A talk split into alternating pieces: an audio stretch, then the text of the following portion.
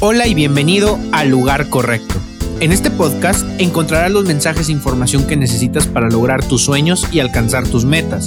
Desde mensajes motivadores, procesos y entrevistas con grandes talentos, te compartiré todo aquello que te acerque al lugar correcto y el momento justo en que te decidas alcanzar lo que te propones. Iniciamos. Hola, ¿cómo están? Bienvenidos a un nuevo episodio de Reinvención Empresarial. Episodio número 6 ya, estamos en este episodio número 6 y el tema de hoy en especial me parece que va a dar eh, mucho de qué hablar porque creo que a todos y cada uno de nosotros nos gusta muchísimo la música y vamos a tratar de dar un enfoque importantísimo sobre este, sobre este tema. Soy Daniel Carlos, les agradezco muchísimo que estén con nosotros y como en cada episodio me acompaña una vez más Alberto Cordero. ¿Cómo estás? Muy bien, Dani, gracias a Dios. Aquí feliz, este, como bien dices, empezando este espacio con un tema que nos puede dar mucha materia y que sobre todo buscamos aportar mucho este, al romper esquemas, al romper ideas, al presentar la parte de las artes y en particular la música, la música clásica como una forma de crecimiento profesional, económico, y de desarrollo para nuestras ciudades. Entonces creo que es un tema muy interesante. Y nos va a dar muchísimo. Te agradezco muchísimo que estés con nosotros. Y quiero saludar a la licenciada Patricia Rueda. Ella es gerente general en la Camerata de Coahuila. Pati, ¿cómo está? Muy bien, muchas gracias. Gracias por la invitación. Muchísimas gracias por estar aquí con nosotros. Y también quiero presentarles a Joel de Santiago. Él es director de la Casa de Música en Torreón. Buenas noches a todos. Eh, un gusto de estar acompañándonos en este programa. Muchísimas gracias. Pues sin más iniciamos, también quiero agradecer eh, de nueva cuenta las instalaciones del Hotel Realín.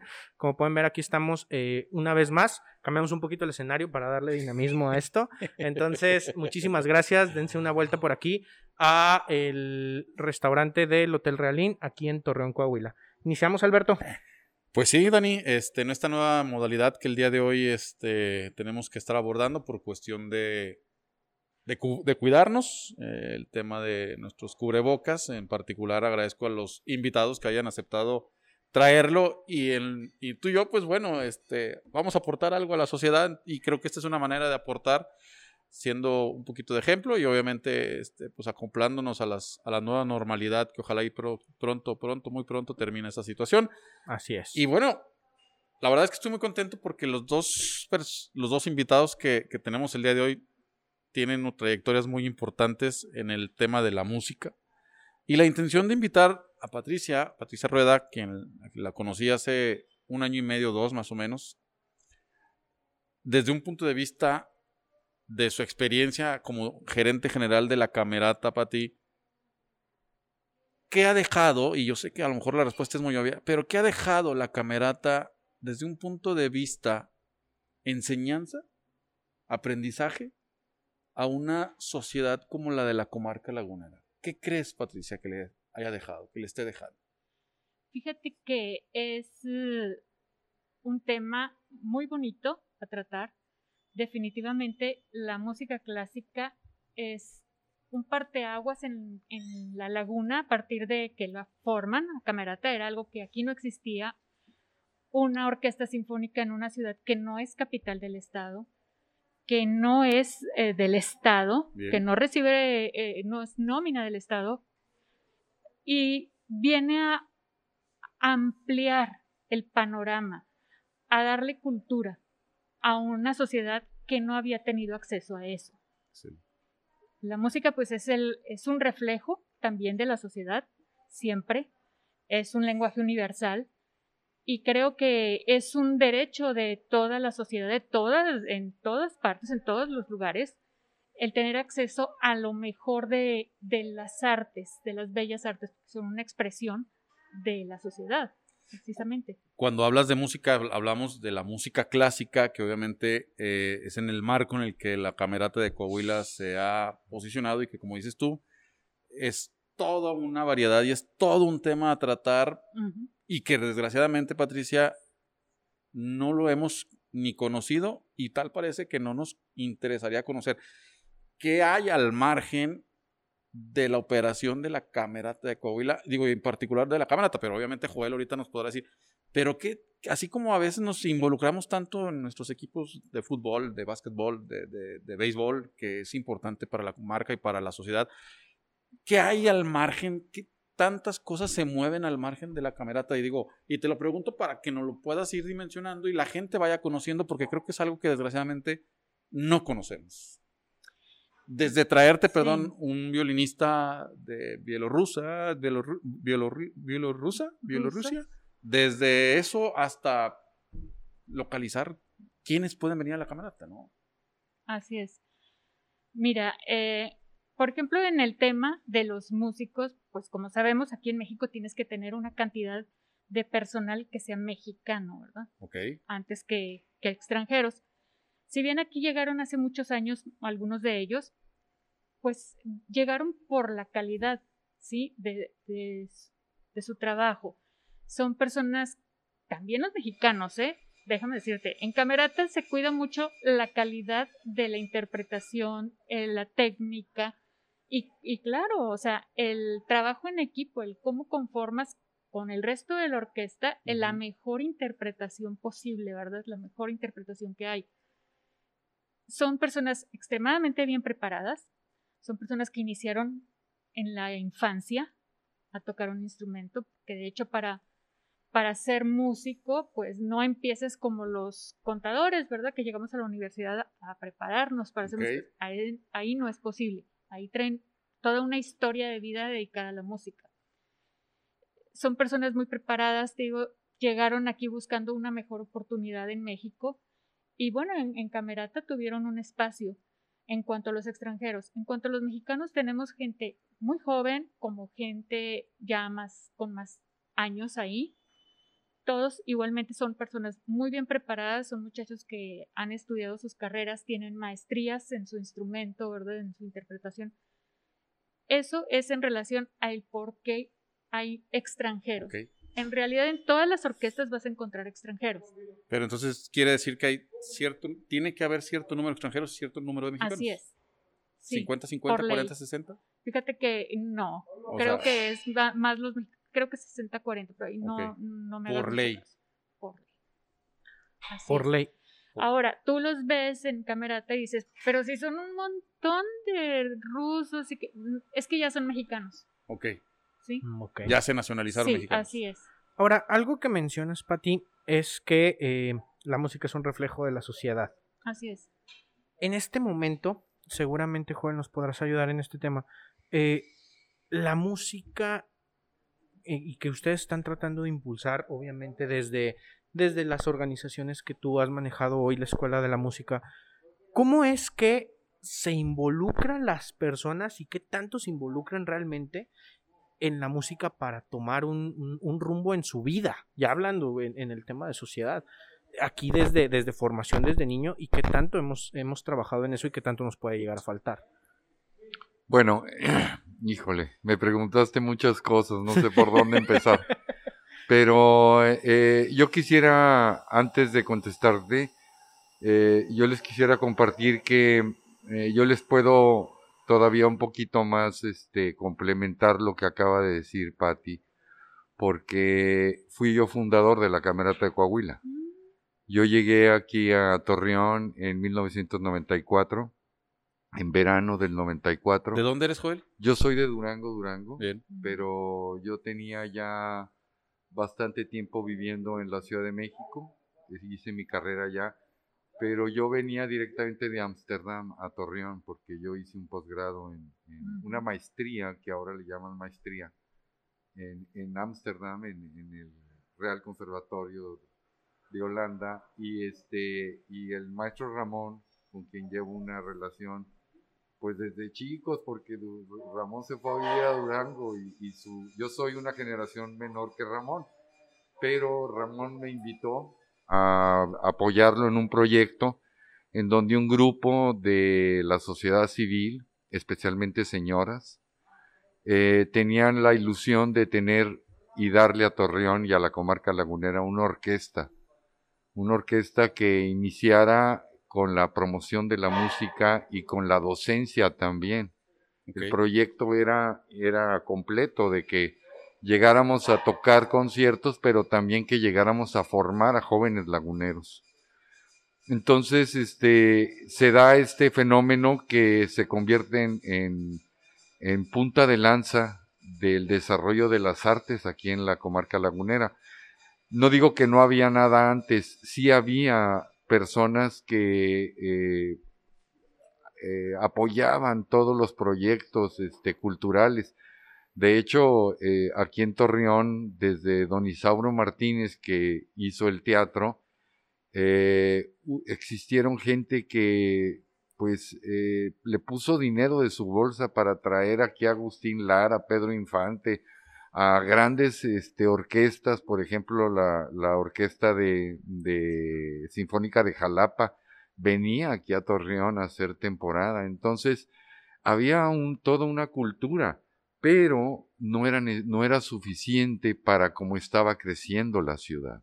Bien. Entonces a mí me tocó vivir todo eso y, y creo que es- la camerata tiene un papel muy importante en la historia de la cultura de aquí de la región, porque a través de este proyecto se detonaron otros más. Y ahora sí te contesto lo que me estabas comentando.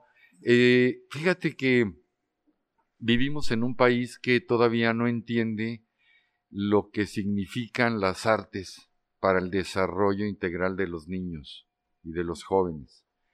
Existe mucha ignorancia por parte de, no nada más de, de las personas, porque las personas no somos ignorantes porque queremos, es porque el medio no nos permite tener más información. Y en este caso, estas agrupaciones como Camerata se convierten en, en polos de desarrollo, ¿no?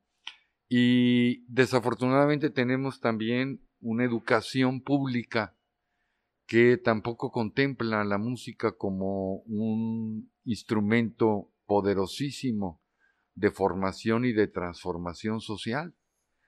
Y los niños los tenemos totalmente olvidados. ¿A qué crees que se deba, Joel? ¿Al Eh, desinterés? ¿A la poca visión? ¿A qué, a qué se debe? Porque bien lo comentas, o sea, es una- un elemento poderosísimo para el desarrollo de un país.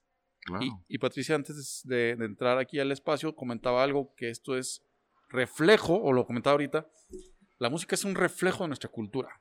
Entonces quiere decir que tenemos una cultura muy mala. No, no, no. Es un reflejo de la sociedad, más bien. Sí, Sí, de claro. la sociedad. No- lo que no tanto pasa... de la cultura, pero sí de la sociedad. Lo que pasa es que es muy poco. O sea, la camerata es poquito lo que está haciendo porque tiene eh, en sus hombros que cargar toda la responsabilidad de más de un millón de habitantes. Y son solamente 40 músicos, 45 músicos, no sé cuántos son, Pati, cuántos son ahorita. 47. Fíjate, son 47. Y no se cansan de dar conciertos en colonias, en parques y todo, pero no es suficiente para toda la población. Hay colonias. Pero y- también hay difusión. Digo, y y no me refiero a, a por parte de la camerata, porque me consta que sí hay difusión. Otra vez, en toda esta estructura, desde un punto de vista mercadotecnia, interés económico, gobierno, sociedad, hay ese, esa, esa difusión para realmente darle el peso que tiene. No, no hablo de la camerata nada más, de la música clásica en general, de, los, de las artes.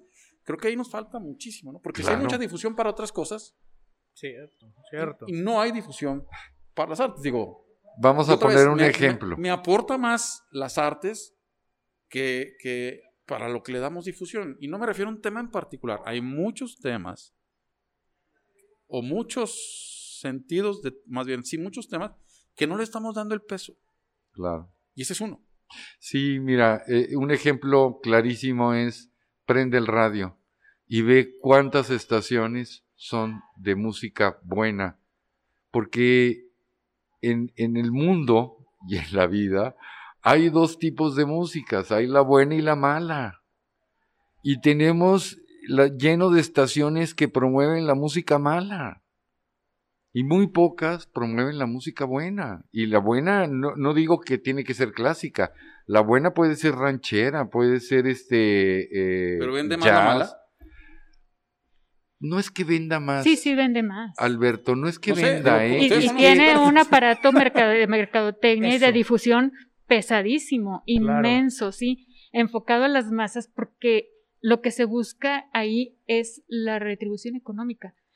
A eso está enfocado. Es el principal objetivo. Entonces, hay la No música hay un valor, no hay una aportación, solamente la pues en parte es la lana. no, o sea, es como como dice Joel, puede haber música popular que es buena Claro. y hay hay. otra que es mala y otra que es de plano, que no debería Y- y ahí existir. ¿Cuál, cuál para ti? El reggaetón. Bien. Y, Bien. y- y mira, no, y mira que te digo, y mira que te digo que eh, la música eh, es un reflejo de la sociedad, es lamentable Sí. y es una especie De de los valores de la sociedad. porque eh, el reggaetón está reflejando una sociedad, sí, pero luego la sociedad se inspira en la música, porque la realidad es que tiene un poder inmenso sobre Así las es. masas la música. Entonces se vuelve aquello un círculo Sí. de decadencia, una espiral de decadencia. que que ¿Quién lo va a sacar de ahí? O sea, ¿quién va a sacar a las a las muchachitos, a los jóvenes de, esa espiral tan pobre? Y, y además, quisiera agregar, porque en lo que comentas de música buena y mala, yo entiendo que viene el tema de talento, tema de, de hacer bien las cosas, porque también hoy salen estas eh, figuras en el, en el entorno musical que de talento no tienen nada, ¿no? nada. Su, su único talento es realmente salir en, en- un video donde por un No. complejo de mercadotecnia Es alrededor, el- la es- gente lo ve, pero no son los- hay es- talento. Son los Es que- estímulos, más bien son los, los absurdos estilos sociales que te dicen que eres exitoso. ¿Eh? Pero aparte las discográficas, eh, para ellos es más barato crear un ídolo nuevo que empujar uno que ya existe ¿eh? y que le está yendo mal. Claro. O Y sea, encontrar talento. lo sacan porque es más barato y aparte el choque con la, con la sociedad, con los jóvenes, sobre todo que son más bien los consumidores de ese tipo de música, eh, es más fuerte cuando le das un ídolo nuevo. O sea, la gente se aburre. Sí, nuestros, nuestros esquemas de vida hoy es de úsese y tírese, úsese y tírese, y úsese y O sea, la, la juventud ha cambiado. Para nosotros era un artista y, y te hacías, nos hicimos viejos, ¿verdad? Idolatrando a, a cómo cantaba, Gabriel, lo que a- de- a, sí, Luis Miguel, a cómo que- interpretaba, que- a cómo lucía. Ahorita los jóvenes no, porque la, es tanto el consumismo, está tan abierta su, su espectro, ¿verdad? Con las redes sociales, Sí. con, con el internet, que todo es para aburrirse muy rápido. Retomo un poquito lo que decía Patti de, de los jóvenes, Joel, porque tú tienes un- una experiencia increíble ahí y es un tema que obviamente hay que subir a la mesa. Tú tienes hoy en día a 50 niños No, a cargo, tengo 130. 130 niños del- de una colonia Wow. en, la, en la ciudad de Torreón, Coahuila, que orgullosamente conozco y es la colonia Santiago Ramírez. Y a esos niños tú los llevaste con el apoyo eh, necesario a Bellas Artes, a tocar un instrumento. Y que esa orquesta ha rescatado, porque me permito darlo en esos, en esos términos, de estilos de vida que quién sabe qué serían de esos niños si no existiera la música clásica en esa colonia eh, liderada por ti. Es un ejemplo de lo que puede hacer la música y que, otra vez, por eso lo comento, porque creo que estamos ávidos de ese tipo de noticias y de ese tipo de ejemplos de lo que puede hacer la música clásica en la sociedad en general. ¿Qué se siente ser parte de? Bueno, primero yo no los llevé. Ellos, Ahí estuviste, Joel. ellos me llevaron a mí. Maestro de veras, pero bueno, sí. Ellos me llevaron a mí, yo no los llevé. Bueno, Yo creo que con todo y que yo trabajé en Bellas Artes y, y fui miembro de la Orquesta Sinfónica Nacional y toqué muchos conciertos durante cinco años en ese recinto, no tengo la influencia ni lo hubiera tenido para llevar a unos muchachitos de una colonia de, de las, eh, de la periferia de Torreón a que fueran a, a tocar a Bellas Artes. O sea, no, eso es un sueño guajiro, no, no, nadie lo puede hacer. Lo que pasó ahí fue que el proyecto que hice, junto con mi equipo de trabajo, con mis maestros, la Secretaría de Gobernación lo vio y lo premió como uno de los 20 mejores proyectos para sacar a los niños de la delincuencia y de la drogadicción a nivel nacional. Y eso valió para que invitaran a los niños a ir a presentarse en un concierto que se llamó Suma de Voluntades Todos por la Paz en la Ciudad de México, en el Palacio de Bellas Artes, y donde pagó todo la Secretaría de Gobernación, ni siquiera el Estado y ni siquiera el municipio. Entonces, eh, por ese lado, pues sí, tienes razón, ¿no? Pero yo también quería decir algo que nos quedó pendiente del tema pasado, es que eh, ¿por qué creen que esa música mala y esos artistas, pseudoartistas, invaden el mercado y son los que aparecen? Porque es lo que ciertas eh, empresas radiofusoras te meten todo el día. O sea, desde que Dios amanece hasta que anochece, te están metiendo la misma pieza, la misma pieza, y es un, es un lavado de cerebro. Entonces los jóvenes no es que quieran esa música. Es Lo que pasa es que se las meten a chaleco No y no tienen opción. Pero ¿qué pasa hoy, Joel? Porque si bien es cierto, tal vez eh, hubiera, sido, hubiera sido más poderoso este, este, este, esta situación hace 15 años, pero hoy con tanto acceso a la información, ¿crees que se siga debiendo a eso? Sí. O sea, este, al- a veces un video de, de- de un concierto de una orquesta o de eh, acceso a otro tipo de contenidos está al alcance de un clic. Y lo que estamos viendo es que también en Internet se están volviendo extremadamente virales cuestiones, y me voy a salir un poquito de la música, pero están volviendo virales cuestiones que no requieren ni un gramo de talento. Yo a, yo Alberto le, le echo mucha carrilla porque le digo que abra su TikTok. Pero en TikTok la gente se hace famosa sin tener talento. Y generalmente eso sucede también hoy en día en la música eh, comercial, por llamarlo así. Entonces, ¿qué pasa ahora que- que tenemos una herramienta tan increíble co- co- como, lo es el Internet? ¿Por qué seguimos buscando lo mismo? Porque no hay una formación. O sea, tú tienes, o sea, el niño tiene que crecer en un, primero en un ambiente en donde tenga oportunidad de tener opciones, que tenga jazz, que tenga música folclórica, que tenga música eh, pop, que tenga música clásica, que pueda estar rodeado de un ambiente en donde él puede escuchar y tenga la oportunidad de escoger. La música buena te entra porque te entra. Claro, O sea, claro. ustedes han, han, han sentido a lo mejor en algún momento cuando a la interpretación de una orquesta o de un artista y te simbra el cuerpo, te, te pone la piel chinita. Sí, bueno, claro. ¿sabes Sí, qué claro, está pasando sí. en ese momento? Sí. En ese momento la música son vibraciones. Vibraciones producidas por el roce de dos cuerpos. En este caso, en el violín, pues es el arco que lo tiene en esta mano el, el violinista y la caja de resonancia que es el violín y las cuerdas. Pero ese sonido está cargado de años de estudio y de trabajo, de sensibilidad, de en busca de la belleza del sonido, de la expresión, de su inteligencia, de sus emociones, de sus sentimientos, de, sus- de todo, de su ser. Y eso es la vida. Es, la música es una de las artes más completas. Sí. Desde la antigüedad, los griegos contemplaban la música como una de las artes que se distinguía entre las otras, y no por hacerlas menos, porque la música implicaba todo el, el- la armonía del tanto del cerebro como de, de la- los movimientos psicomotrices de la persona y lo que traes adentro. Entonces todo es, por eso los cantantes son los que tienen un instrumento fabuloso que llega directamente a, a- a donde estás tú. ¿no? Ay, qué bonito sonó. La música es, eh, son vibraciones producto del roce de dos cuerpos. Sí, Y habló de contemplar la música, Sí, claro. no de escuchar o de oír la música, que aún ahí en estos dos, eh, dos- estas dos palabras todavía hay una diferencia. Contemplar la música, así lo hacían los No, griegos. es que la, la música es, es un medio de comunicación, sí. Claro. Es, de hecho, es. ah, y seguramente de los más poderosos Universal. que existen. En, en las bellas artes yo considero que sí es el más poderoso, tratándose de las artes.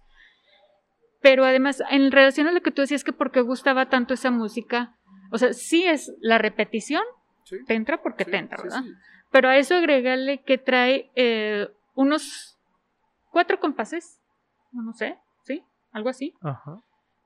Tres estribillos que se repiten continuamente, sencillos, de fácil asimilación, que siguen el mismo ritmo. O sea, si tú ves eso contra un Beethoven, pues sí, dices, ay, no, espérate, el Beethoven me trae acá y luego, ¡bum! ya me apachurro y luego ya estoy Ujú. angustiada y luego ya estoy súper feliz. Te, te mueve todas las emociones. Esto no. ¿Sí? Esto te mantiene ahí como tontín, en la misma repetición, sencilla, Somos- simple.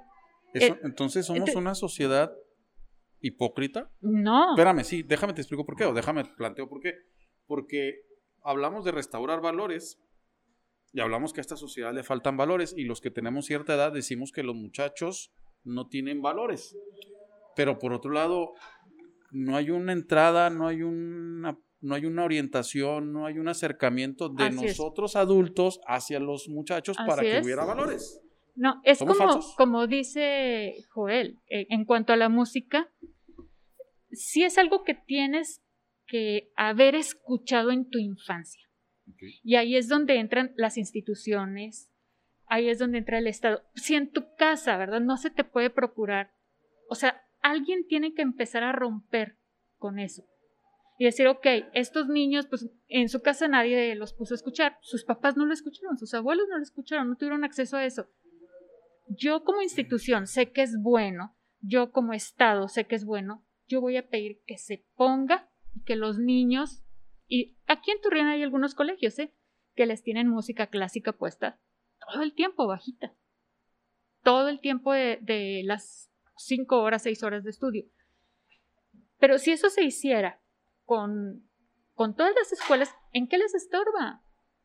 ¿En qué les estorba ponerles de fondo si ayuda a la concentración, si calma la ansiedad, como niños que vienen pues de hogares no muy estables, ¿verdad? O sea, que encuentran ahí ese momento de reposo, porque sí, la, la música clásica eh, es una explosión de belleza y vale la pena que te la acerquen, que tener acceso a esa belleza. No todo puede ser tan horrible, ¿verdad? Como a veces, o como las situaciones tan difíciles como las que vivimos.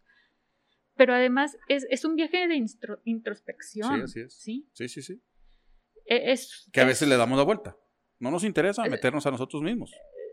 Sí, exactamente, porque te, te mueve todo. O sea, Prefiero. tú dices, es el roce de los cuerpos. Yo a mí no me roza nada, pero empieza y es como tú dices, se me pone la piel chinita. ¿Sí? O, o será la vibración, como también tú mismo dices, pero es, es una cosa que te transporta, te abre y también te lleva a la alegría. Hay quien toca música clásica de gente muy profesional que se enfoca mucho en, en la alegría, en explotar esa parte. Pero vale la pena toda, también aquella que, que refleja una gran tristeza o una gran serenidad o una eh, como la heroica, ¿verdad? Que es este, una explosión de triunfo, de, si me entiendes? Entonces, hay que explotarla toda. Y todos deberíamos tener acceso a eso, porque inevitablemente, si tú sacas, si vives esa cosa que traes adentro, porque la- todos los traemos, Sí. y nos permitimos que la música nos lleve a sentir lo que realmente somos, pues muchas cosas las superas. Es ahí donde la música entra a transformar una sociedad.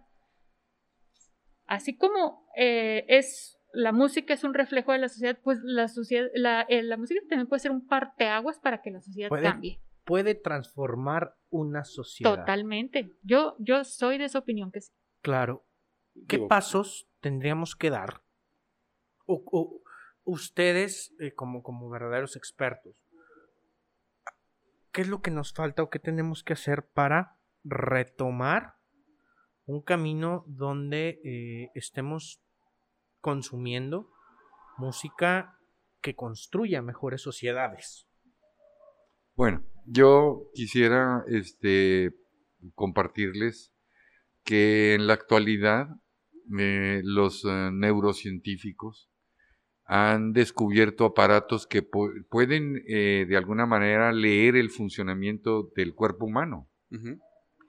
Y eh, inventaron no, no, hace mucho un, aparato que te puede leer eh, de tres maneras tridimensionalmente todo el funcionamiento de cada, casi cada célula de tu cuerpo y son los, los, que, eh, los estudios de eh, tomografías, en donde te meten en un túnel que va leyendo de este lado y de arriba hacia abajo, y, digo, sí, de abajo hacia arriba y de arriba hacia abajo. Entonces eso está apareciendo en una pantalla. Descubrieron estos neurocientíficos que eh, cuando una persona entraba a ese aparato, había en silencio, había muy poco funcionamiento del cerebro. Se prendían algunos porque están pensando, porque las personas pensamos cuando estamos en silencio. Y ante cualquier estímulo. Claro. Pero eh, notaron que cuando pusieron música, empezaron a ver el cerebro humano de la persona y empezaba a prenderse varios circuitos por muchos lados. Y no se quedaron ahí, dijeron, ¿qué pasa si metemos a alguien que esté tocando música cuando está pasando por ese aparato? Y aquello era fabuloso. Un árbol de Navidad. Era realmente, eran chispazos porque el cerebro, las neuronas, que son las células del cerebro, se interrelacionan con electricidad. O sea, hacen choques y en ese momento tú puedes tener una mejor claridad de tu realidad o puedes eh, resolver ciertos problemas, tanto emocionales como, como abstractos, lo que tú quieras. Entonces cuando vieron eso, se dieron cuenta que la música tiene un gran poder para poder echar a andar el cerebro y que utilices los, tanto el hemisferio izquierdo como el hemisferio derecho. Si ya sabemos todo eso, volteemos a ver qué está haciendo Estados Unidos y qué está haciendo Europa desde hace más de 40 o 50 años. Toda la historia. Todos, todos absolutamente los niños que estudian desde kinder hasta profesional llevan música, aprenden a tocar un instrumento o cantan. Pero no nada más eso, ellos también hacen deporte. Y recuerdo yo de mis primeras clases en, las, en, la, en la Escuela Nacional de Música, en Historia del Arte, un maestro que tenía doctorado en Londres, nos dijo algo bien interesante, nos dijo, fíjense que ahora se está retomando las clases fundamentales que se daban en la antigua Grecia hace 500 años antes de Cristo. ¿Y qué eran las clases? Ah, no había escuelas, había maestros y los padres que tenían dinero llevaban a sus hijos para que se convirtieran en discípulos. Y había dos materias que les enseñaban los maestros a esos jóvenes. Una era gimnasia, que era el deporte, y la otra era música. Y con esas dos materias estaban convencidos que ellos podían aprender cualquier oficio, iban a ser hombres exitosos, que podían formar una familia y que podían ser autosuficientes. las dos materias que comentas tienen un sentido de equilibrio. Claro. En la parte física, claro. la gimnasia, y en la parte mental, emocional, Exactamente. espiritual. Exactamente. Y espiritual, claro, Pati. Pati decía hace rato algo, la sociedad y decía, y yo quiero retomar la parte de, este involucramiento de la sociedad para dejar en claro, tenemos en nuestra cultura como la costumbre de siempre delegar, y creo que lo preguntaba Daniel de cierta manera, la responsabilidad en el gobierno. No es responsabilidad de gobierno absoluta el promover la música clásica. Lo de Zapati yo, en nuestros hogares. Yo creo, Alberto, que sí. Porque esto es una ley. Tenemos derecho a la cultura. Ya no es que nos la regalen, ya eh, del dinero que se junta en el erario hay una parte proporcional que se va a la difusión de la cultura. Y dentro de la cultura está una rama que se llama promoción y difusión de la música. No nomás de la música clásica, sino de toda la música. Y desafortunadamente, pues lo que repito otra vez, La camerata es insuficiente. O sea, en Chihuahua hay cuatro orquestas, en la ciudad de Chihuahua, Wow. del tamaño de la camerata. Es más, más grandes que la camerata, porque la camerata no ha crecido. La camerata debió haber sido ya ahorita una orquesta mínimo de unos 80, 90 músicos, como es la Sinfónica Nacional, como es la Filarmónica de la Ciudad de México, en donde podemos abordar repertorios maravillosos del siglo XX. Pero mira, yo a, a lo mejor tú me dices que sí, que bueno que me lo aclaras, que sí es una obligación del gobierno proporcionar este tipo de, de incentivos. No solo es una obligación, a través de los siglos Pero- ha, ha sido un beneficio Ah, claro. que ha pero- venido del Estado, que en su momento era pues la nobleza, la aristocracia, ¿verdad? que- que- Ellos han que regalado, todavía se sigue viendo así. Pati. han regalado O sea, a, se- a- Se a la piensa gente. que los que les gusta ese tipo de música, de música, perdón, es clase alta. Y, y no es así. Pero lo que voy es a lo siguiente. Yo gobierno te puedo apoyar, pero si tú sociedad no no, no vas, pues cómo, ¿no? Y digo, he estado, he tenido la oportunidad de estar en, en conciertos de la camerata y normal, nos, sí están llenos, pero no siempre. Bueno, yo quiero decir algo, Alberto, ¿por qué pasa eso? A ver. Ahí te va. Cuando nosotros llegamos, yo nunca entendí por qué la camerata no hizo lo que hace cualquier orquesta en el país y en el mundo, ¿Qué es? que es ofrecer un concierto el viernes en donde va un grupo selecto de la sociedad que son los patronos, que son la gente que tiene cultura, la gente que tiene un estatus económico y socioeconómico que, que le permite valorar lo que es la música y disfrutar de este arte, ¿no? Pero, ¿sabes qué faltó? Y eso se lo decíamos al director. Faltó que hubiera un concierto el sábado o el domingo con el mismo programa. ¿Para qué? Para que ese día fuera la gente a precios más módicos y llevara a la familia y se empezara verdaderamente a difundir la música como se debe difundir. Eso se hace en México, se hace en China, se hace en Europa, se hace en Estados Unidos. No hay una sola orquesta que no toque dos conciertos. Uno donde cobra bien y otro donde casi regala el concierto. Y no nomás eso. A veces se hace un concierto a mitad de semana para los estudiantes de música, para que tengan acceso a entrar. A mí me tocó ir a Nueva York y estar en los conciertos del miércoles con la Filarmónica, en donde el boleto costaba 25 dólares, pero no costaba 250 dólares, imagínate. Entonces, eso es la difusión. Ahora, la camerata es muy pequeña, o sea, no ha habido una visión del patronato y del gobierno de decir, espérenme, vamos a hacer actividades para meterle más dinero a la camerata, para atraer y jalar más músicos y No, que podamos tener... Sí se un- ha tratado. No, no, o sea, claro Pero- que se ha tratado. Es muy difícil. No, Es que es a lo que No, voy. yo sí también es, lo- pues yo estoy también ahí. lo ese lado, difícil- como dice Pati, y Sí. yo aquí voy a sumar un elemento, que es precisamente la intención de el empresariado. no Porque No. te voy a decir una cosa, el empresariado, Claro. digo, no, no con patronato, sino Eso es lo difícil. Pati, que no los han ¿A qué ayudado voy? al Porque el patronato. Ah, por eso te debe digo, pero ser- fácil no el es. debe ser de los Sí, primeros nos interesados encantaría ser una orquesta de 80, en sería un meterle más sueño. lana, porque eh, teniendo mejor sociedad tienes mejores trabajadores. Y no, No, es, que así. simplemente el empresariado Sí. se beneficia al tener una orquesta sinfónica por lo mismo.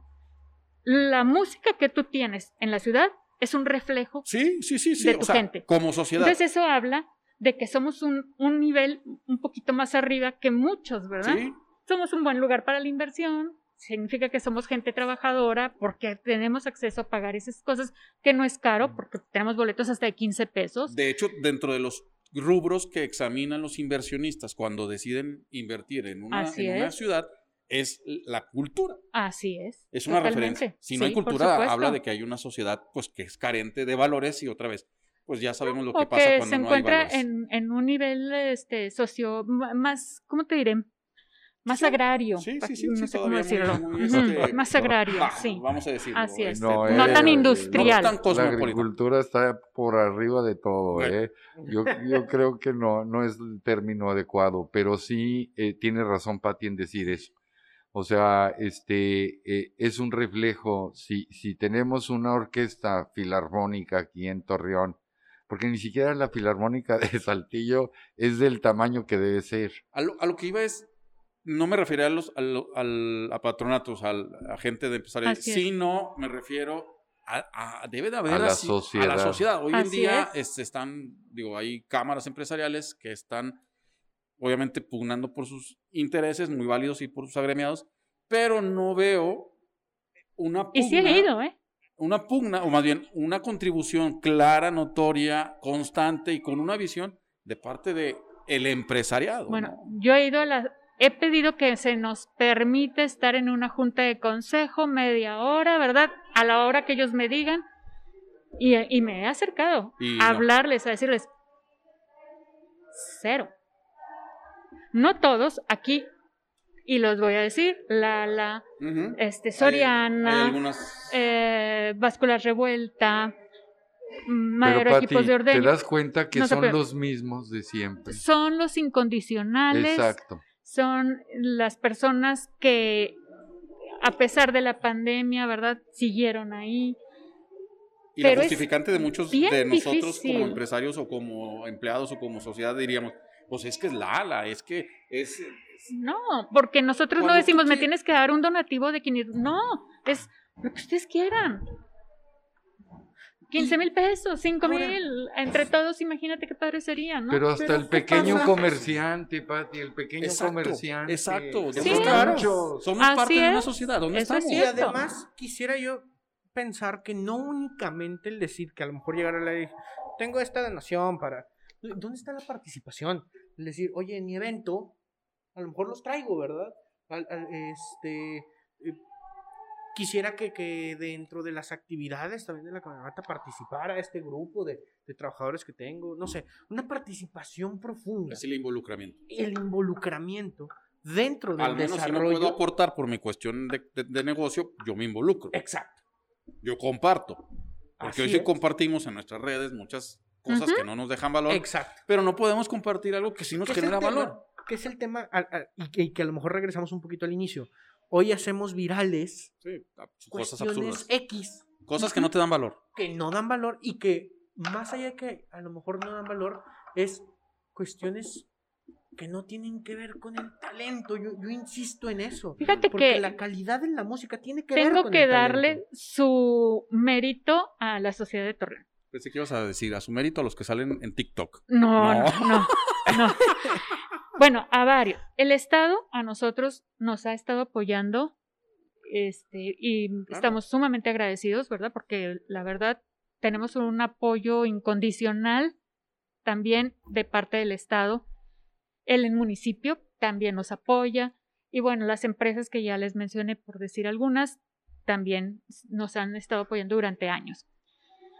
Pero ahora que con la pandemia nos hemos visto en la necesidad de cambiar nuestro formato de, de trabajo, resulta que sí, o sea, es lo que dice Joel, acércaselo a la gente y démosle la oportunidad de que decida, ¿verdad? Claro. Lo conozca y decida. Me llama la atención que tenemos muchos nuevos seguidores y nos ponen. Bueno. Yo nunca había oído música clásica, así. Pero ahora hasta se me, hasta se me antoja ir. O sea, hasta, ¿verdad? Pero es muy bueno, bienvenido de todos modos. Y ojalá que, que un día pueda ir cuando regresen al teatro. O sea, son muchos. Bueno. La verdad es que sí, nos sorprendió. Fuimos los primeros sorprendidos porque pues lo transmitimos, querer mantener el contacto con la gente. Y resulta que pues nos ve mucha gente, o sea, miles de personas ven los videos y eso ha sido muy grato. Pero los comentarios de muchos que los ven por primera vez y como a la siguiente vez nos ponen el otra vez, ¿verdad? Este, ya estoy aquí, qué padre, sí me gustó, o sea, ahí vas así, poco a poquito te vas filtrando, ¿verdad? Ahí. ¿Es el camino? Aprovechar el- el- las, las nuevas redes, tecnologías. sí, las nuevas medios. tecnologías. No es lo mismo, ¿eh? Que Claro. estar ahí, no, pero bueno, pero sirve, ahorita funciona. Y pues, en cuanto al, al empresariado, ojalá, ojalá despertaran, reaccionaran. No, nadie les está pidiendo que, que se descapitalicen, ¿verdad? Por nosotros, o sea, para nada. Pero sería fabuloso ya no crecer la orquesta. Bueno. Híjole, salir de mes a decir, menos. pues salimos, lo sacamos. No, Pati, vamos a soñar que en grande. ¿Cómo que, Híjole, cómo que pues aquí sí. tantito no? Yo No, creo hombre. que el gobierno se ha quedado chico, tanto municipal como, como estatal, en apoyar un proyecto de esta Es magnitud. que es un proyecto eh, muy importante. Y, y la verdad que... Eh, que- eh, somos el referente musical del estado de Coahuila, ¿sí? Porque la Filarmónica de Saltillo pues, eh, es del estado. O sea, ellos tienen asegurado, ¿verdad? Su, su crecimiento. Eh, pero en la de Coahuila, la Camerata, en una ciudad que no era capital, que no pertenece al estado, que lo sacó adelante un grupo de la sociedad, ¿sí? Un pequeño grupo de la sociedad es el que ha estado de terco durante 26 años. Yo creo que ya se hubieran ganado, como tú dices, el decir, no están de improvisados, no están de paso, no es un experimento social, vamos a echarle más ganas. ¿Sabes Y que cuál para es? el tema del empresariado, perdón Beto, No, no. pero para el tema del empresariado es que sea representativo, como bien dice Patti, que a pesar de no ser del Estado, pero sí es el grupo representativo de la cultura y en la música de la zona económicamente activa e industrial más importante también. Sí. O sea, tiene, es, es un, es un Y si, paso fuerte. y si me sumas un poquito, son dos estados los que se ven beneficiados Un solo corazón, dirían. de Así esta es. parte, ¿no? Joel, dos preguntas. ¿Se puede vivir de la música? ¿Y qué hay que hacer para vivir de la música? Es decir, yo soy un papá, tengo un hijo de ocho años y yo le veo como curiosidad a mi hijo en la música clásica, en tocar la flauta, en tocar la guitarra, no lo sé. Cualquier instrumento es una maravilla cuando lo enseñas a tocar. Mira, ¿Qué claro que, ser? claro que sí, o sea, este, nada más que tienes que ser como en todas las profesiones un profesional. O sea, no puedes ser un eh, improvisado o alguien que de alguna manera pues ahí va aprendiendo como puede, autodidacta y todo. A ver, pero entonces voy a ser más directo porque no, no, no lo planteé. ¿Se gana bien? Digo, porque otra vez eso es algo que, que marca dirigirte a un camino o al otro. ¿Se gana bien en la música? Por ejemplo, para ti, ¿qué es ganar bien? Vivir en- decorosamente con cubrir mis necesidades y si me poquito mis Dime vacaciones. una cantidad para, no sé, para yo. arriba de 50 mil pesos. Sí. Pues ganas poquito en comparación con lo que gana alguien que entretiene y no que crea. Eso, eso iba a ser. Y es que aquí viene entonces el choque Ujú. de cuándo. Y porque, bien lo menciona Joel, si eres profesional, si, es, si tienes el estudio, si lo haces de calidad. Pero resulta que quien no lo hace así está muy No, bueno, lejos. es que eso es en lejos. cualquier campo, ¿no? El hecho de no ser profesional en cualquier campo vas para afuera. Pero Sí. No, no, no. se- Sí, está no. lleno de ingenieros y te lo digo porque mi hijo me lo platica, ¿verdad? Que ganan 13 mil pesos y me lo ha dicho Ah, él. no. Y fueron chavos Claro. que si es buenos estudiantes, está difícil. Entonces, exactamente, es en cualquier campo, ¿eh? Sí, sí, a lo que me refiero es que entonces, eh, eh, hablando de música, hay gente que no hace música, o como lo decíamos al inicio, no hace música buena, pero que al final del día está en, en el top mundial de gente. Eh, Ahí es entonces viene una... Te voy a poner un ejemplo, qué bueno que lo estás mencionando, y a todos, ¿eh? ¿Saben ustedes cuánto gana un DJ?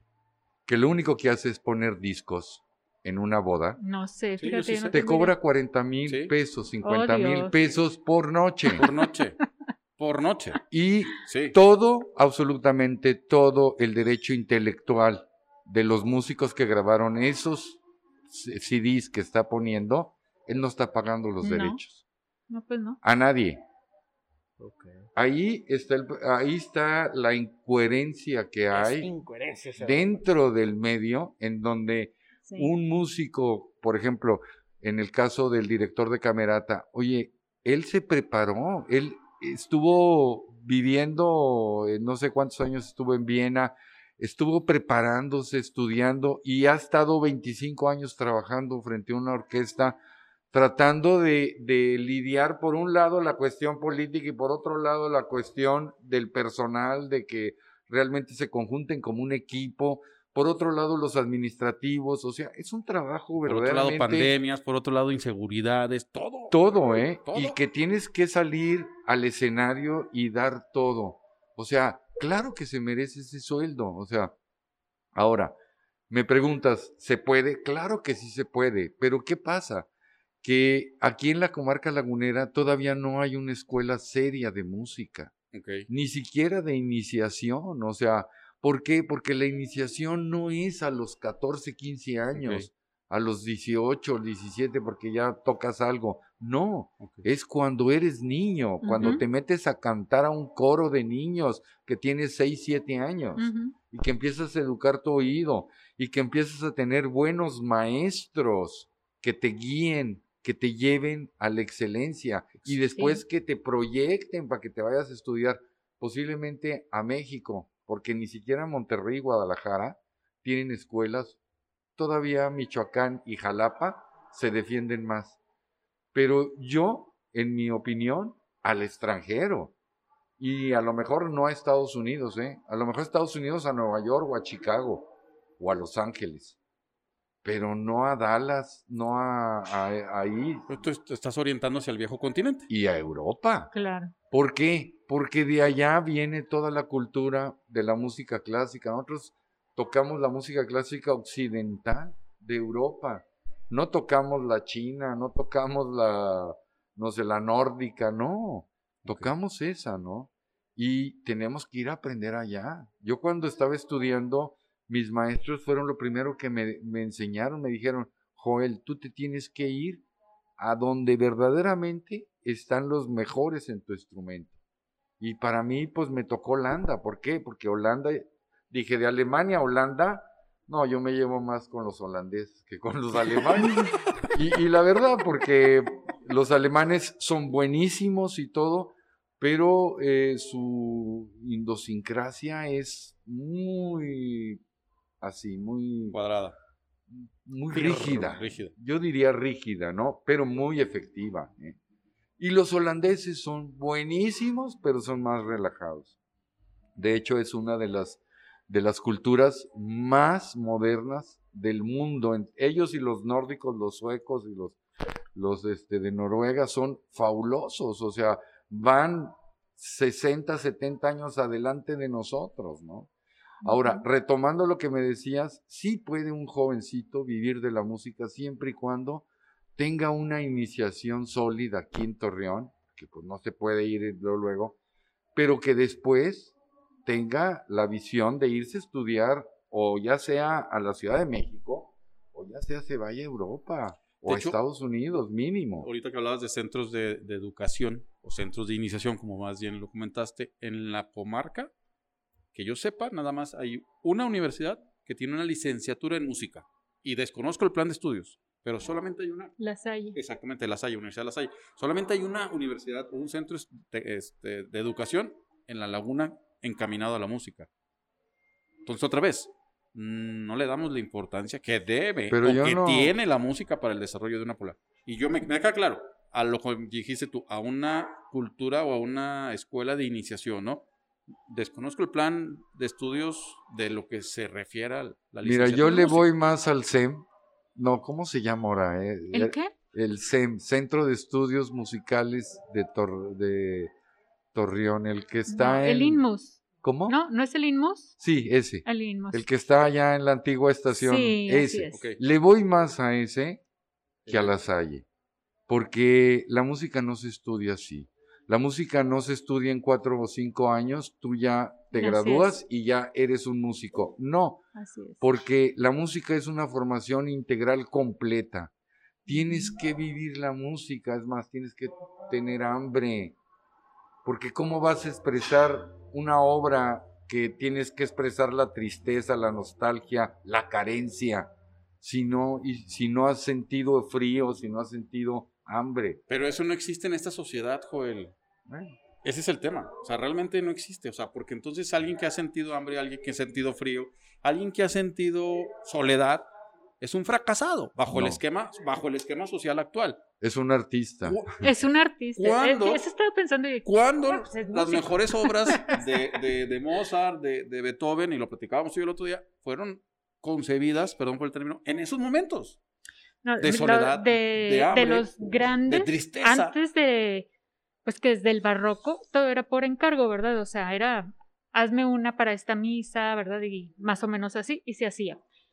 Eh, después, pues fue lo que te decía yo, que te decía, las peluquitas blancas, ¿verdad? En los bailes, entonces me haces esta pieza y todo era muy Sí. lindo, hasta que, pues no sé, tengo entendido que con Mozart es el que se revela, ¿sí?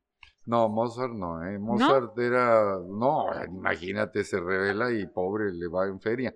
Aunque Mozart fue. vivió una vida carente siempre, tuvo Sí. muchas necesidades y todo. No, el primero, el primero que dice ya, y ahí es el, el- el- el- el- la transición entre la música clásica, Ah, que la música clásica es aquella que le puso reglas a la música. La música clásica tiene una, una un reglamento de cómo se De debe armonía. tocar las obras. El que dijo, yo rompo ese reglamento y ahora voy a tocar las obras como a mí Como se yo me da la gana, fue Beethoven. Ok. Entonces, ahí es la transición de la música clásica la música romántica. Pero no me dejarás mentir entonces, y, le- y- y volvemos al tema, es que las mejores obras de estos artistas y de muchos otros han sido o fueron creadas, concebidas en momentos de quebranto. Bueno, algunas, ¿eh? No Todos, todas. no todas, No pero déjame todas. decirte que so- muchos traían, o sea, los chavos que piensan que, que aburridos, o sea, que aburridos los de la música, traían una vida, Sí, claro. o sea, eran los rockstars de su época, ¿sí? Y, y había Sexo, fiestas, drogas y, rock and sí, roll. Sí, Sí, sí, sí, sí, sí, sí. es la verdad, Sí. nomás que pues la gente cree que se la pasaban en eh, sí Sí, solos, claro. ¿verdad? No, la realidad es que tenían unas vidas muy intensas. Claro. Tenías que vivirlo para poderlo interpretar y después, claro, obviamente. así como escribir. vivían, así sentían. Exacta- exactamente. Muy bien. Me quiero poner un poquito, este, más cuadrado, un poquito más negativo como Alberto. Ah, Negativo. Te creas, te creas. Eh, algo que comentas, Joel, y creo que me, me gustaría es- escucharlo, porque primero nos hablas de que para poder estudiar música, pues obviamente hay que iniciar tu formación aquí, pero salir y en la medida de lo posible salir del país. Pero luego, quien puede tener una gran inspiración es quien pasa hambre y tristezas y es un- es- es- entonces, ¿cómo puede alguien dar un salto tan alto o tan grande desde a lo mejor pasar hambres y penumbras a poderse ir al extranjero a estudiar? Es, complicado. Mira, sí es complicado. Sí es complicado. A mí me tocó en mi tiempo, y estoy hablando de finales de los 80, eh, las becas de México al extranjero se las daban a los hijos de políticos. Y no eran para estudiar, eran para pasearse. Porque a mí me tocó conocer gente en Europa que se andaba paseando y eran hijos de políticos del PRI. Eh, aquí tienen que entrar la conciencia de, de los chavos desde que son jóvenes estudiantes, de que ellos tienen que valerse por sí mismos, tienen que trabajar. Yo para irme a estudiar a Europa, yo trabajé, o sea, yo tocaba en bares este, con mi fagot, tocaba en la ópera, tocaba en conciertos extras y yo tenía una plaza titular en, en la Sinfónica Nacional de México. O sea, con todo eso, tocaba, bueno, tocaba hasta misas, ¿no? No tocaba en México misas, pero lo hice para juntar dinero. ¿Y cuánto junté? 10 mil dólares. Y con esos 10 mil dólares compré mi boleto en Calem y me fui, me inscribí en el conservatorio para esto, para inscribirse en los conservatorios. No es que tú tengas el dinero, es que mandas una audición con un concierto barroco, uno clásico y uno contemporáneo, te evalúa un jurado y te dice si te acepto o no te acepto. Afortunadamente me aceptaron y entonces me fui a estudiar. Al año se me acabó la lana. Pero yo estando allá, pues bueno, me ponía a tocar en la calle, me ponía a trabajar de mil de mesero, toqué de mariachi, o sea, esa es la vida de un artista, o sea, y, y al terminar yo estuve tres años allá. Cuando ya regreso, que regresé a Torreón, directamente al Hotel Nazas, ahí llegué a, a hospedarme por, por medio de la camerata, este, créanme que me encantó Torreón, yo venía por un año, pero cuando vi yo este entusiasmo de este grupo de, de, de, de personas de la sociedad civil que, que tenían un sueño de decir, queremos tener una orquesta, ¿por qué no tenemos una orquesta aquí? Y este, y ver también que no había cultura. O sea, la gente no estaba acostumbrada a escuchar un concierto. Yo les voy a compartir algo que a mí me consta porque yo lo vi. Estábamos en el Teatro Isauro, que era nuestra sede, y llegaba la gente, se llenaba, no, no se llenaba. Yo creo que tres cuartas partes de la planta de abajo de el Isauro. Y toda la gente eran amigos o conocidos, o sea, no había gente nueva, eran los mismos siempre. A veces faltaban unos, ¿no? Que no, que tenían bodas o tenían otros compromisos y no iban, pero eran los mismos. Pero a mí me consta haber visto que llegaba Ramón y entraba Ramón al escenario y el aplauso y todo, el protocolo y todo, empezaba a dirigir Ramón. Y luego, ¿qué pasó? No, pues bien padre. Sí. luego que Ya y no hay oye, nombre. fulanita, y oye, Suspende Ramón. sea- ahorita el sí. o sea- lo eso. no. así lo vivimos. Así hablaste de empezamos. cultura y no la ten- bueno, así empezamos. Hasta que ya la gente que sabía decía, cállese por favor, tú o guarde silencio. no había cultura. Yo digo que no hay todavía cultura. Bueno, entre los que van al, a la camerata, sí, ¿eh? Porque como dice. Joel, son los mismos. Exacto. Sí, sí, todos son los mismos. Entonces ya aprendieron también el, el- el- Y todavía aplauden donde ¿no? es cuando no se la sabe. Déjame decirte, es un indicador. Llámale, indicador. por favor, indicador. Yo el día que aplauden, digo, mira, Hay gente vino nueva. nuevos, vinieron nuevos, hay gente Pati. nueva. Porque los que van, son nacidos, ya saben. Pero luego te toca un grupo emocional y dices, mira, ¿dónde están los nuevos? O sea, sí, Es cierto. eso es padre. Eh, pero es cierto eh, de, de, de que dices que siempre son los mismos y hasta la fecha, ¿eh? Y yo creo que son los de aquella época que ya... Siguen siendo. Sí, sí. Y- O y los que a lo mejor- hijos. y que a lo mejor son los hijos que vieron a sus papás con esos ejemplos y que ahí están ho- hoy en día. ¿no? Pero sí, Así para es. ti creo que hay un área de oportunidad enorme para la camerata. Por un lado, yo creo, y es mi opinión personal, por un lado, porque yo quiero mucho a la camerata, porque gracias a la camerata yo me quedé aquí y no nomás porque yo renuncié al segundo año de camerata, ¿eh? Yo dije, gracias Ramón, yo me regreso a México. Y el TEC de Monterrey me dijo, no, maestro, usted no se regresa, usted se viene a trabajar aquí al TEC de Monterrey. Duré 18 años trabajando en el TEC de Mon- de Monterrey como maestro de tiempo completo.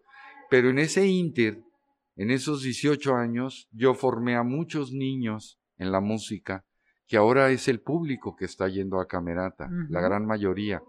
Y eh, yo cuando vi esa necesidad que había aquí en Torreón de maestros, de gente preparada, que habíamos estudiado en, escuelas profesionales, no nomás aquí, sino en Europa también, yo dije, no, no me puedo ir, me voy a sentir mal en México, porque pues allá era mi ambiente y era mi, mi, mi lugar para desarrollarme, y sacrifiqué eso y dije, no, yo me quedo aquí en Torreón. Y desde entonces me he dedicado a formar niños y jóvenes en la música. Y el último proyecto, porque hice Esperanza Azteca Coahuila y este, la banda Salvador Jalife, que tocamos durante 18 años, todas las graduaciones del TEC de Monterrey.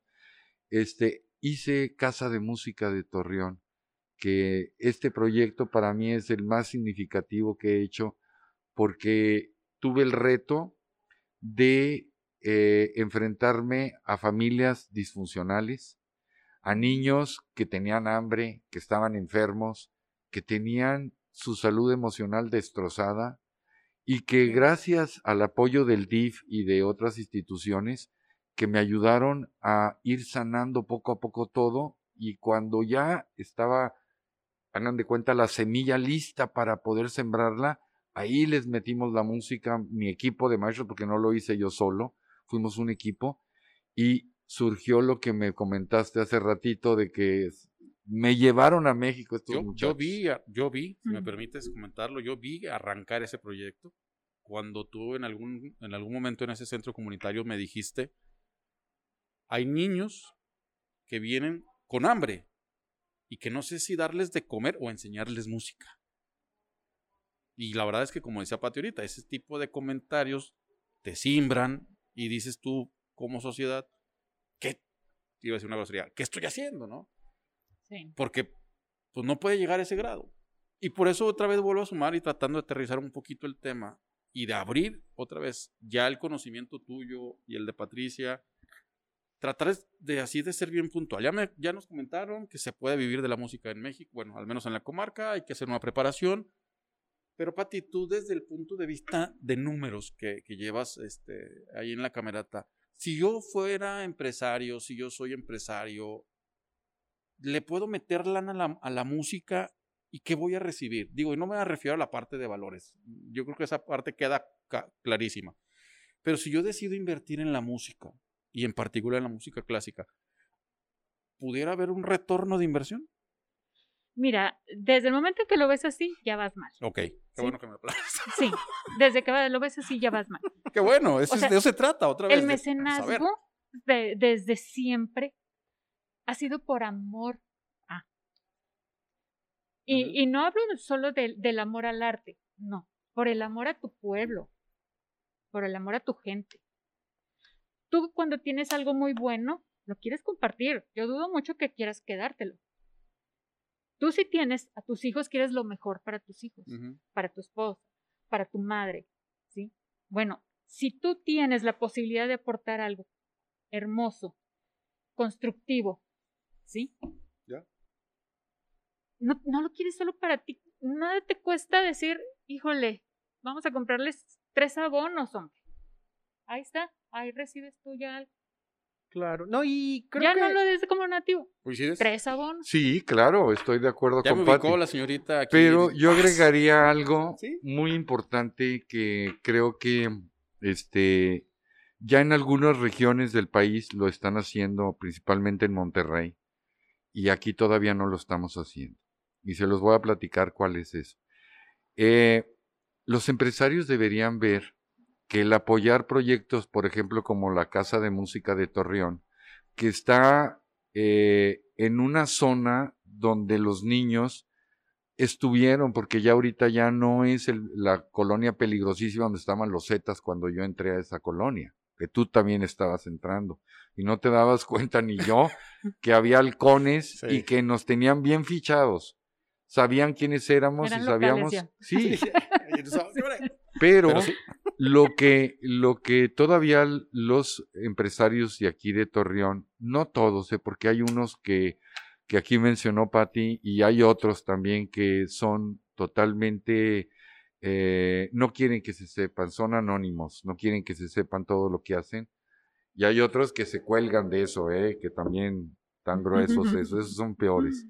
Pero bueno, lo que a dónde quiero llegar es que es una especie de tabla de salvación, como una prevención de que de esas colonias no surjan los futuros delincuentes. Claro. Claro. Ese era el, el retorno que Entonces, te iba a si no tienen la ¿Sí? visión, es ya nomás, es por, por de- en defensa propia de mi familia, de mi empresa, Claro. ¿no? Entonces, ¿qué hago? Apoyo los proyectos que verdaderamente están transformando Así esas es. comunidades que pudieran ser nocivas.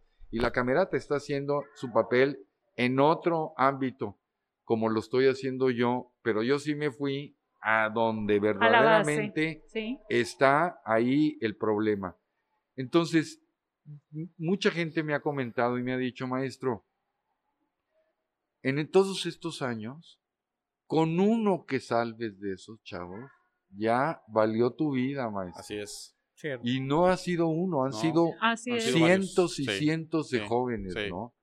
Y yo me siento muy orgulloso porque muchos de ellos, ahora los veo después de 25 años, veo a jóvenes que son ingenieros, que egresaron del TEC de Monterrey, gracias a la banda que formé del TEC de Monterrey, en donde el TEC de Monterrey patrocinaba la banda, y no nada más eso, sino que a los jóvenes más talentosos los becaba y les dio carrera gratis en el TEC de Monterrey.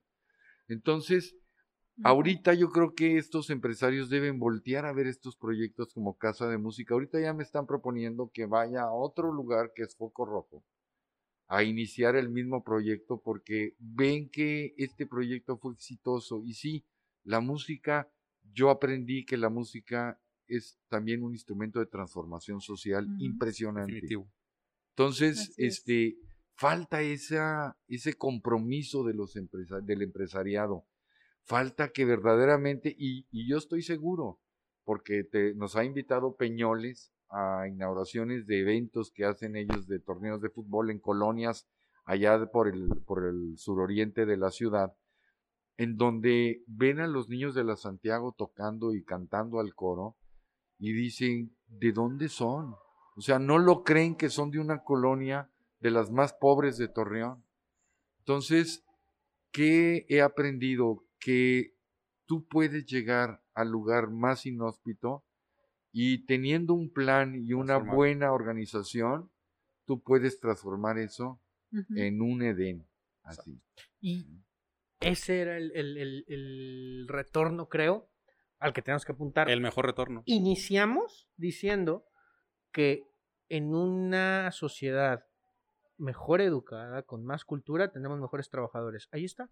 Tal vez no inmediatamente, tal vez no un año, dos, van a, va a pasar tiempo, pero el día de mañana vas a tener trabajadores mejor, eh, desde preparados, con mejores criterios y con una sociedad mejores valores más avanzada. Y ese debería ser de nuestro, nuestro retorno. Yo les agradezco muchísimo, muchísimo, muchísimo todas las aportaciones, historias. Podríamos pasarnos otras tres horas escuchando grandes historias. Eh, la verdad es que es un tema que nos puede dar para mucho más y les agradezco muchísimo primeramente lo que están haciendo y lo que están aportando a esta sociedad desde sus, desde sus posiciones y les agradezco muchísimo que pudieran haber venido a compartir con nosotros. Todo está dicho, la verdad es que era un tema que, como bien comenta Daniel, nos podía dar para mucho y creo que apenas empezamos a mostrar la punta del iceberg de todo lo que se puede hablar de la música y sobre todo de la música clásica, de todo lo que la Camerata ha aportado a la comarca lagunera, este, de todo lo que has hecho con esos niños que me consta cómo llegaron hace algunos siete años.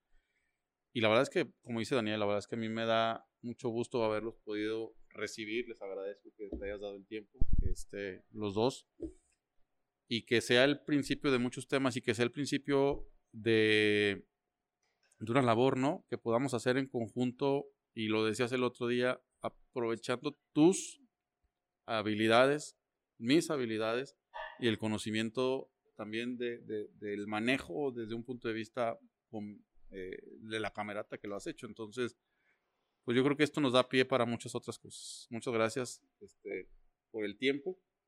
Y pues bueno, y Dani, eh, bien dijimos que era un tema de ah, para mucho tiempo, para muchos temas, pero creo que, insisto, ahí lo dejamos para seguir aportando a la sociedad.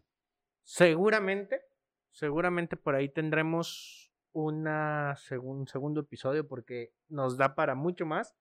Y. Eh, pero sin preguntas incómodas. Sin preguntas, sí. No, y, no, no, digo. no, no, y la verdad es que lo, es lo que construye porque ahí está el tema de eh, cómo hacer que funcionen las cosas, ¿no? ¿Dónde están los nudos? Y los nudos incomodan. Y los nudos y, los, y los cuellos de botella son difíciles a veces de, de, llevar a cabo, pero es ahí donde viene el crecimiento. Creo que eh, esta aportación, y me encanta escuchar, yo, yo comparto muchísimo esta visión sobre que el talento es lo que debe de ser que marque la pauta. Definitivo. Eh, los contenidos para las masas actualmente no aportan mucho y nos llevan a un retroceso muy grande. Creo que el talento es importante y que aportan en la sociedad. Muchísimas gracias por haber estado. Vuelvo a agradecer al Realin por prestarnos sus instalaciones. Las redes de eh, Casa de Música.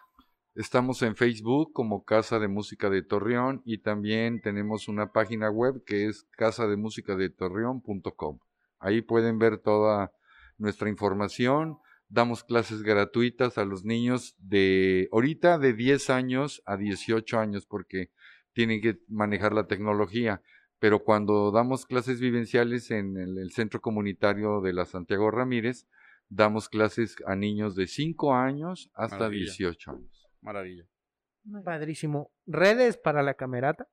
Camerata de Coahuila en Facebook, en Twitter y en Instagram. Muy bien. Muchísimas gracias, Alberto, de nuevo. Tus redes. ¿Ya tienes TikTok? Ya tengo TikTok. No, es cierto, nunca voy a abrir TikTok, ya te había comentado. El día que lo abra, mis hijos me dejan de hablar, entonces prefiero seguir este, con mis hijos ahí. Alberto Cordero en todas mis redes sociales, como digo, como Alberto Cordero en todas las redes, perdón. Ya me hice bolas. por todo. Ahí estamos. Le incomoda, le incomoda gusto. Muchísimas gracias a todos los que nos vieron. Yo soy Daniel Carlos. Me encuentras en todas las redes sociales como Daniel Carlos Training. Y ya saben que tenemos canales oficiales del podcast El Lugar Correcto. En El Lugar Correcto, el arroba El Lugar guion bajo correcto en Instagram y en Facebook como El Lugar Correcto. Muchísimas gracias a todos. Nos vemos en la siguiente emisión. Adiós. Gracias. Gracias.